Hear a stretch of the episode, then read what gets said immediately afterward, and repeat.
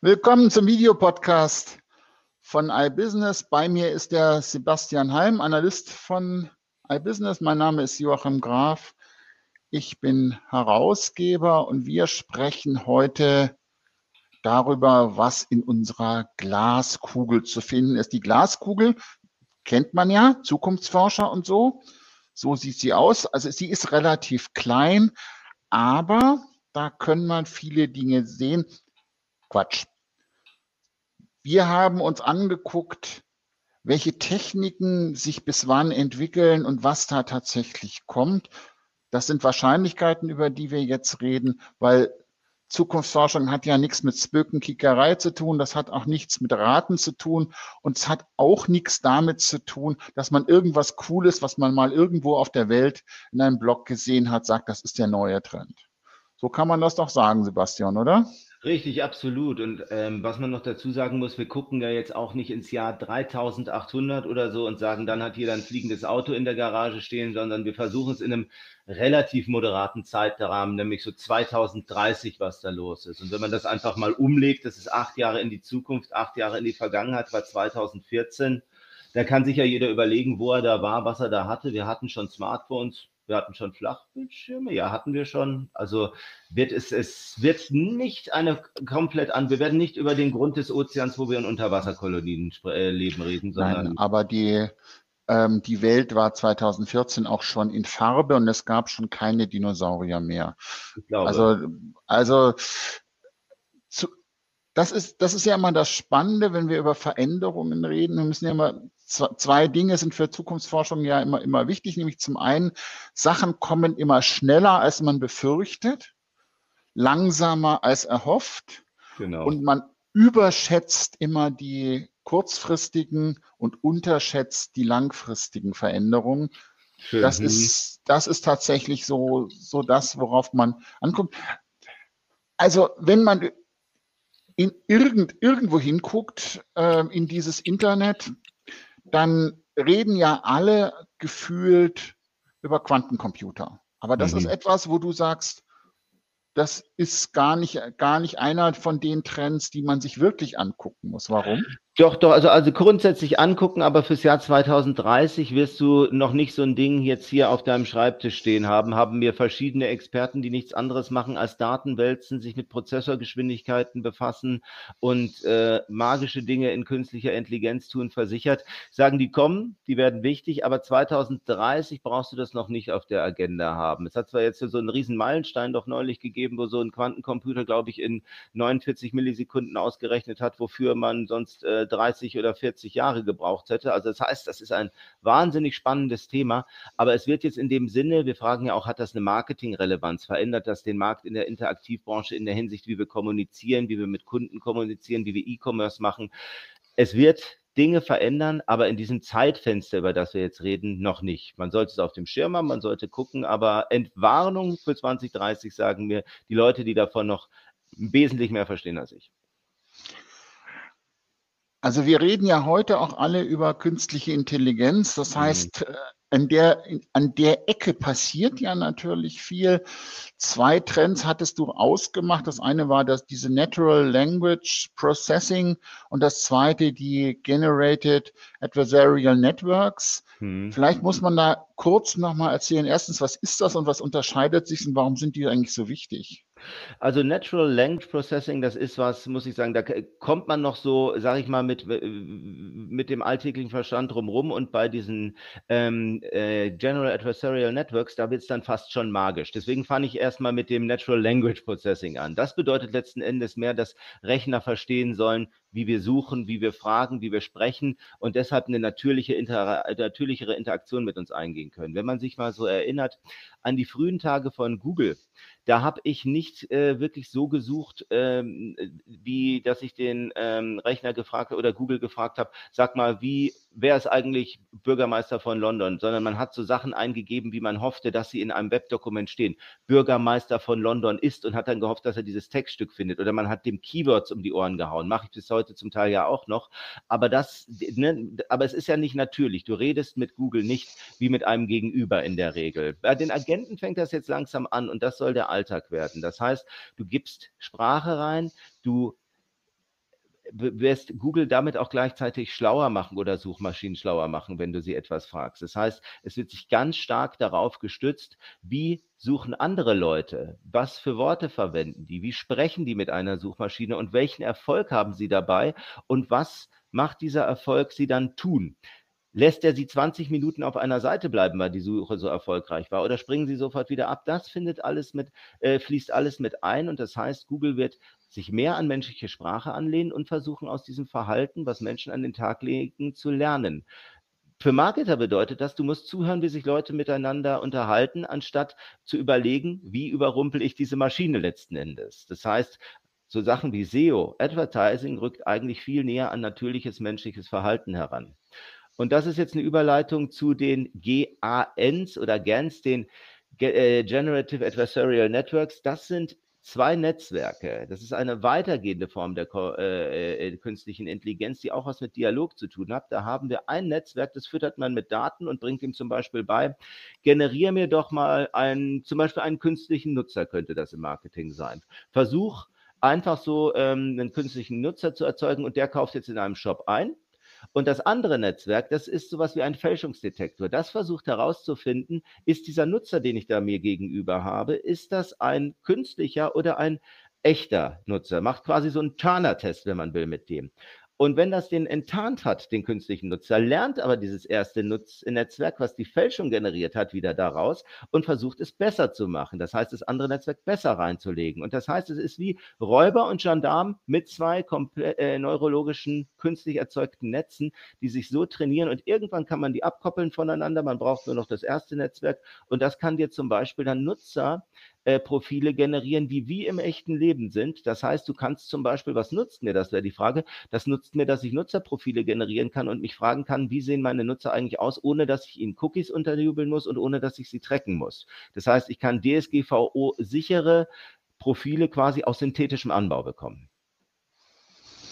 Und das spielt alles, Transformer-Architekturen war ein Stichwort dass das bei deiner Analyse noch mhm. hervorkam. Das Thema Datenagnostik, das sind ja alles mhm. passive Suche, das sind alles Dinge, die rund um das, um die Informationsverarbeitung, in die Informationsaufbereitung ähm, eine Rolle spielen. Das sind eher, kann man das sagen, sind das, sind das die, die SEO-Technologien der Zukunft oder? Ich denke schon, ich denke schon. Es geht ja darum, dass quasi Suche viel organischer wird in der Hinsicht, dass du dich nicht mehr fragen musst, wie funktioniert diese Maschine, sondern oder was muss ich dieser Maschine überhaupt geben, damit ich gefunden werde und Dinge finde, sondern dass du einfach einen Text da reingießen kannst und du musst dir nicht mehr Gedanken machen, wie kommt mein Keyword auch häufig genug in der richtigen Größe vor oder dass du sagst, oh Mist, jetzt haben wir, wir machen ja gerade hier ein Video, einen Webcast und so weiter und jetzt, wenn wir damit gefunden werden wollen, müssen wir ja denken, ach, Sprache jetzt, wir es hoch, sind da auch die richtigen Keywords drin, sind da die richtigen Tags im Text drin, rum drin. Ne? Also werden wir damit gefunden. All solche Sachen sollen keine Rolle mehr spielen. Das heißt, Daten sollen vollkommen egal, agnostisch werden. Google findet, wenn ich jetzt in diesem Video SEO sage, ist es genauso gut und genauso wichtig, als ob das Wort SEO dick und fett in der Überschrift drin findet. Google findet das, Google erkennt das. Und das ist ja zum einen, sage ich mal, eine relativ äh, spannende Sache dafür, dass die Suche einfacher wird und das Finden einfacher wird. Ich glaube aber nicht, dass es SEO überflüssig machen wird, weil man immer noch sich fragen muss, wie sehen eigentlich so Inhalte optimal aus? Wie sprechen Nutzer? Wie suchen Nutzer? Und wie verstehen dann die Suchmaschinen das? Und deswegen glaube ich nicht, dass das überflüssig wird. Was eine ganz spannende Sache noch ist, was da ganz nah dran klebt, ist ja diese passive Suche. Passive Suche heißt ja letzten Endes, ich muss gar nicht mehr suchen in dem Sinne, sondern Google schlägt mir oder Suchmaschinen schlagen mir etwas vor. Das äh, klingt gespenstisch, aber zum Teil habe ich das schon auf meinem Handy. Wenn ich oft genug im Büro bin und oft genug um 16.30 Uhr dann Richtung U-Bahn tapere, dann hatte ich schon Hinweise um 16.10 Uhr, hör mal, jetzt müsstest du langsam losgehen, damit du pünktlich da bist oder sowas. Ne? Das heißt ja, Google lernt aus meinem Verhalten und nimmt Suchen vorweg. Das ist ja auch was ähnliches macht das SEO überflüssig? Ich glaube auch nicht. Der SEO wird mehr ein Consultant, der äh, sich den Menschen vielleicht genauer angucken muss als den Algorithmus und dann in Firmen reingehen muss und sagen, beobachte deine Menschen, so beobachtest du deine Kunden, so lernst du das Verhalten und so setzt du das am besten um auf deiner Webseite, um Suchmaschinen beizubringen, gefunden zu werden. Ich denke, es ist das SEO der Zukunft. Ich denke, es transformiert wie Transformer-Architektur, ähm, war ja gerade ein Stichwort SEO ein bisschen, aber es wird es nicht vollkommen abschaffen in dem Sinne, sondern es wird anders. SEO ist ja schon sehr lange im Fluss, weg von diesem technischen Optimieren hin zu einem ganzheitlicheren und das wird sich noch konsequent weiter fortsetzen.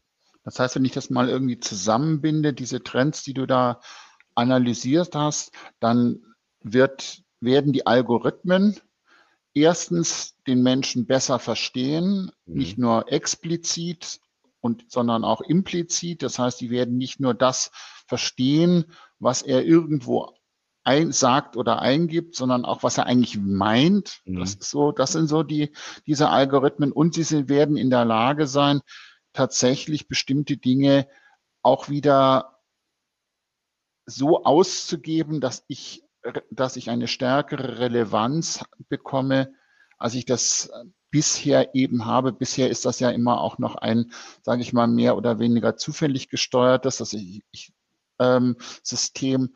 Also das heißt, die, die, die Algorithmen werden tatsächlich in der Lage sein, sehr viel stärker mit dem Menschen zu interagieren, menschenähnlicher, ohne dass das menschlich ist. Das ist sozusagen der Trend, den man bis 2030 erwarten kann. Oder? Richtig. Ich glaube auch, was für eine Chance da drin steckt, zum Beispiel ist, ähm, SEO ist ja auch immer so ein bisschen ein man am am am Algorithmus herumschrauben und biegen. Das heißt, äh, wie werde ich gefunden, obwohl ich nicht die relevanteste Seite bin? Das heißt, wer die höchste, sage ich mal, äh, SEO-Power unter der Haube hat, wer am meisten Geld hat für Advertising, ist vielleicht viel höher in der Suche als die Seite, nach der man eigentlich sucht, die relevanter ist. Und ich glaube, das Versprechen, was in diesen Maschinen drin steckt, ist, dass zum Beispiel eine kleine Seite, die irgendwelche handgemachten schönen Häkelarbeiten verkauft, dann, wenn ich nach genau dem suche, höher rankt als, ich weiß nicht, der Otto oder Vintage Shops oder irgendein riesen Textilanbieter, der 10.000 Euro ähm, Marketingbudget einfach ins äh, Suchmaschinenmarketing drücken kann, der sich diese Relevanz erkaufen will. Das idealerweise, das ist, glaube ich, diese Utopie, wird so eine gewisse Chancengleichheit dargestellt und die wirkliche Relevanz, die man sich nicht einkaufen kann, wird höher belohnt. Das Ob heißt, das unterm, kommt, aber unterm Strich heißt das, dass, dass die, die Relevanz für, den, für die Nutzer, für die Nutzerinnen mhm. im, traditionell eher besser wird und die, sage ich mal, die, die technische Umgehung dieses, dieses Themas, also diese Pseudorelevanz, die ja SEO bereitstellt, tatsächlich eher an Bedeutung verlieren wird tendenziell. Das kann man ja so als Fazit genau. aus diesen, mhm. diesen Marketing-Trends gehen. Wenn man jetzt mal so in die, ins Operative rübergeht, dann mhm. sieht man ja, ähm, dass sich eben nicht nur im textlichen Bereich was ändert, sondern wir reden ja über Metaversum, mhm. also Second Life 2.0. VR rutscht in den Alltag und es gibt und Hologramme kommen. Was bedeutet das? Letzten Endes bedeutet das, dass wir äh, andere Displays haben werden und andere Wahrnehmung, äh, Arten haben, Webumgebung wahrzunehmen und darauf zuzugreifen. Wenn man jetzt das Metaversum war gerade ein Stichwort von dir das nimmt und VR-Brillen, mit denen man ja dieses Metaversum erkunden soll, dann meine ich, wenn ich sage, in meiner Analyse 2030 rutschen die in den Alltag noch nicht zwingend, dass wir dieses Gespräch 2030 jetzt aufzeichnen, beide in einem virtuellen Raum mit so einer VR-Brille denkbar ist es, weil wir sind ja ein bisschen näher am Business-Kontext dran, aber ich meine viel stärker den Alltag in Business-Kontexten auch deswegen gesagt. Also ich glaube nicht, dass der Nutzer zu Hause vor seinem Rechner mit einer VR-Brille sitzt, wenn er was schreibt und Word auf der VR-Brille hat. Ich weiß gar nicht, ob er das will, sondern so Sachen wie, wenn du ins Learning gehst zum Beispiel und du lernst, wie ich einen Motor auseinanderschraube oder eine Gehirnoperation mache. Also so Sachen, wo du jetzt nicht was kaputt machen solltest, weil es ist nicht so einfach, wenn überhaupt zu reparieren. Sowas wirst du dann zum Beispiel viel stärker in VR-Umgebungen machen mit VR-Brillen, die dann 2030 äh, eigentlich schon ein Standardinventar wahrscheinlich sein werden von Sachen wie Berufsschulen zum Beispiel oder auch von Hochschulen, dass du da kein Whiteboard mehr hast oder so weiter, sondern dann wirklich einen Saal voller Studenten hast, die mit VR-Brillen da sitzen. Das ist dann was, was überhaupt nicht ungewöhnlich sein wird und wo man dann äh, äh, nachrüsten muss. Das wirft natürlich eine interessante Frage auf, finde ich, ähm, da diese Umgebungen hauptsächlich, äh, in denen wir uns dann mit den VR-Brillen und auch mit Hologrammen be äh, bewegen werden, diese virtuellen Umgebungen ja oft von US-amerikanischen Internetkonzernen kommen, die oft Advertising finanziert sind. Heißt das, kontaminiert Werbung, kontaminiert Marke, kontaminiert Kommerz, letzten Endes diese Learning, Learning Cosmen, die in Deutschland ja noch relativ frei davon sind. Das heißt, kommt mit mehr Technologie in den Schulen, in den Hochschulen und im Privatsektor auch mehr Einfluss von den US-amerikanischen Großkonzernen da rein. Und ich denke, das ist durchaus möglich. Und ich denke, da wird vielleicht auch Regulierung, Unabhängigkeit und ein gewisser Widerstreit eine Rolle spielen und dieses virtuelle Learning und Darstellungsschlachtfeld der Zukunft stärker beherrschen. Also ich glaube auch, dass das Thema Augmented Reality und Virtual Reality, vor allem im Simulationsbereich, normaler wird, aber es, ist, es bleiben, glaube ich, auf absehbare Zeit, zumindest im Simulationsbereich, im, im Bildungsbereich, ist es eher eine Nische. Das, diese Nische ist aber auch sehr etabliert, egal ob ich jetzt eine VR-Brille habe oder ob ich irgendwelche Caves habe oder ob ich irgendwas anderes habe prinzipiell funktionieren 3D-Umgebungen in diesen, diesen Umfeldern ja schon und die werden halt schneller, die werden besser, die werden nutzungsfreundlicher und werden gewöhnlicher, das glaube ich auch. Und das Thema Augmented Reality, das heißt die Einbindung von, von digitalen Inhalten in normales Leben, wird, glaube ich, auch deutlich stärker werden, wobei ich nicht glaube, gerade im Schulalltag, vielleicht schaffen wir es bis 2030, noch den einen oder anderen Overhead-Projektor abzuschaffen und vielleicht auch irgendwas Digitales dahin zu tun. Thema Overhead-Projektor, da sind wir dann bei den Hologrammen. Mhm. Das heißt, das Problem von der Brille, das sagen ja auch alle, Brille ist unangenehm. Zum Teil wird's, wird dir schlecht, wenn du die Dinger aufhast. Das heißt, wie schaffe ich es eigentlich, dreidimensionale Objekte auszugeben und den Menschen nahezubringen, ohne diese, diesen Umweg über die Brille. Und da ist ja ähm, Holoportationen, Hologramme so das nächste große Ding.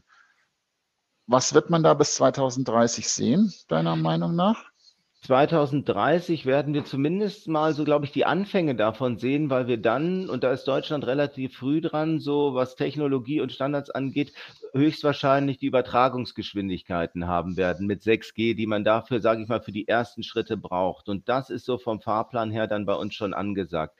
Das heißt, ähm, wir werden es wahrscheinlich so um 20, 30, wenn dann so dieser Start dieser Bandbreiten vorgesehen ist, die schnell da genug dafür sind, so allmählich die ersten holographischen Displays haben. Das wird vielleicht von Smartphones kommen, dann wird es vielleicht Apple damit Werbung machen, dass das neue iPhone ein äh, holographisches Display hat oder äh, Samsung. Manchmal lässt sich Apple auch ein bisschen Zeit mit dem neuen heißen Shit, um die Technologie erst wirklich marktreif zu haben.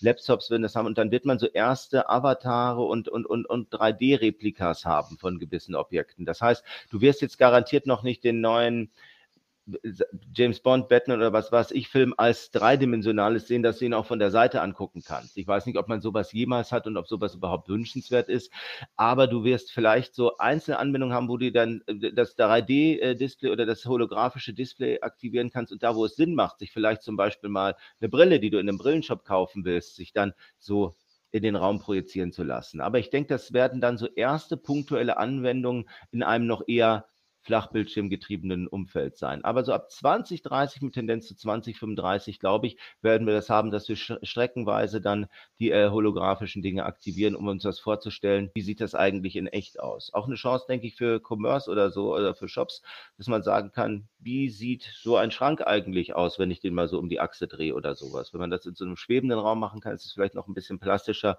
als wenn ich es auf einem flachen 360 Grad Szenario machen kann. Das heißt, Hologramme ist sozusagen dann die nächste Generation der mhm. Technik nach der VR. Mhm. Mit aber tatsächlich so die Anfänge. Da wird es noch eine Weile gehen. Mhm.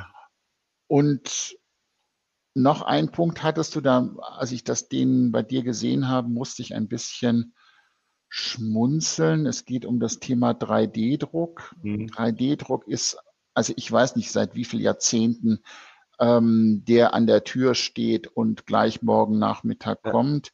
Das ewige Nachwuchstalent, ne? Es ist ein Nachwuchstalent. Es funktioniert. Die Geräte sind ja mittlerweile in Preisregionen, die sich jeder leisten kann. Das ist ja auch ein hübsches Hobby für viele Leute, dreidimensionale Dinge zu drucken. Und es ist aber natürlich auch die, die additiven und ähm, Fertigungstechniken natürlich auch im Industriebereich längst etabliert. Was verändert sich denn da in den nächsten acht Jahren im also, Bereich 3D-Druck?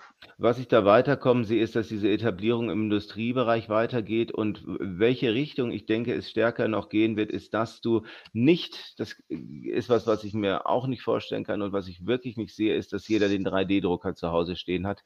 Denn da frage ich mich eigentlich, wofür. Das ist so, als würde man sagen, jetzt jeder hat ein Laubgebläse zu Hause, weil es braucht einfach nicht jeder. Aber was ich viel eher kommen sehe, ist, dass es im, zum Beispiel Beispiel im medizinischen Sektor noch mehr Fortschritte macht. Das heißt, das, das menschliche Ersatzteil quasi, künstlich ausgedrückte Organe und so weiter machen, wenn im Bausektor mehr kommt.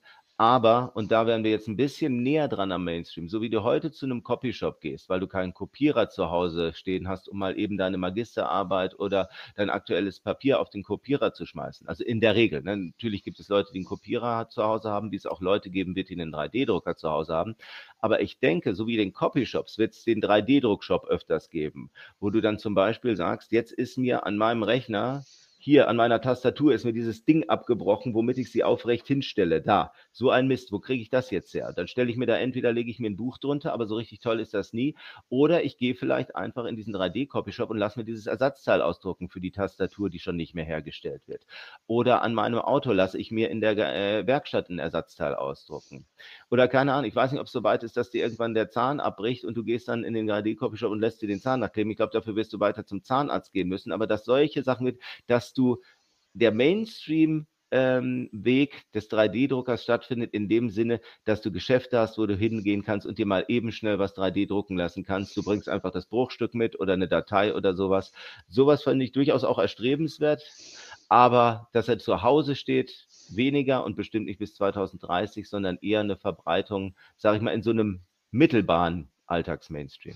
Also ich denke, also auch dieses Thema 3D es gibt ja schon Dienstleister, ähm, Baumärkte oder andere, wo ja. du Dinge, die ja drei, per 3D ausdrucken kannst. Was ja tatsächlich fehlt, ist der Schritt vom Bau, also das zu sagen, welches Bauteil lasse ich eigentlich 3D drucken, da brauchst du ja noch einen 3D-Scanner, du musst das einscannen, du musst das zusammenarbeiten. Das heißt, genau. da entsteht ja auch immer relativ viel Dienstleistungsaufwand.